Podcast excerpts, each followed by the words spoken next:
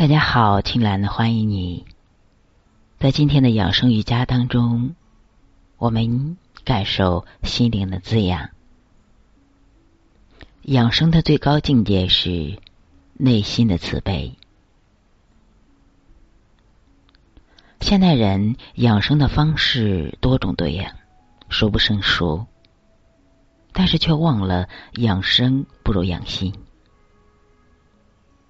最好的养生是内心的慈悲和柔软。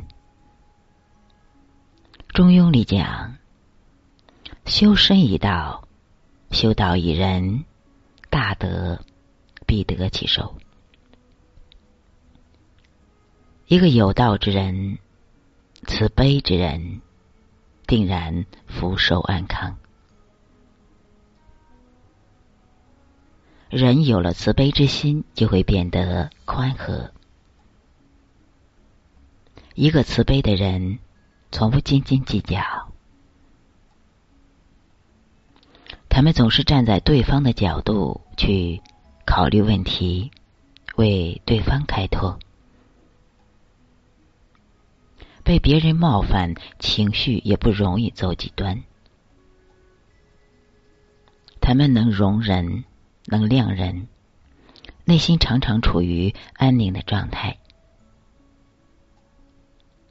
近代著名的养生家葛洪说：“长期宽泰自居，恬淡自守，则身安静，灾害不干。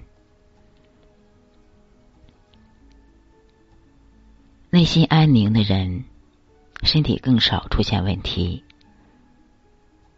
因为情绪稳定，不会大起大落，所以气血就不会停滞。他们敞开心扉，宽恕了别人，把愤怒、焦虑、恐惧都放出去，气血自然通常无碍。正所谓的心宽一寸，病退一丈。宽恕才是最好的药方。人有了慈悲之心，就会懂得感恩。父母养育我们不是理所应当，我们要懂得感恩。自然万物供我们取用，也不是理所当然。我们是自然的一部分，享受的是自然的赠予。世界不是围绕着我们转动的，明白了这一点，人才会有谦卑之心，才会懂得感恩别人的赠予。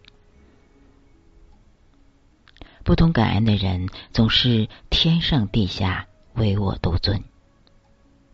他们不懂谦卑，总是狂妄自大，索求无度，贪婪狂妄。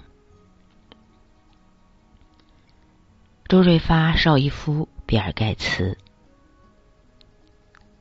这些富豪们正是因为懂得感恩，所以才会选择裸捐。所有人都在苛求财富，他们却选择把财富还给公益，感恩大众。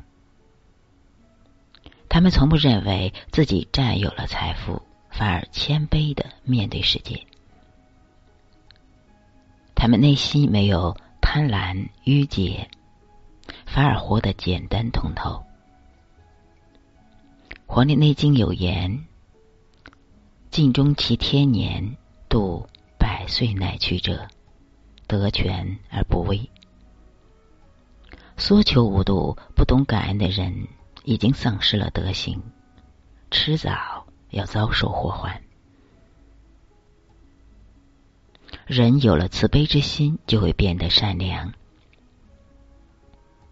唐代名医孙思邈在《千金药方》中说道：“夫养性者，性自为善，性即自善，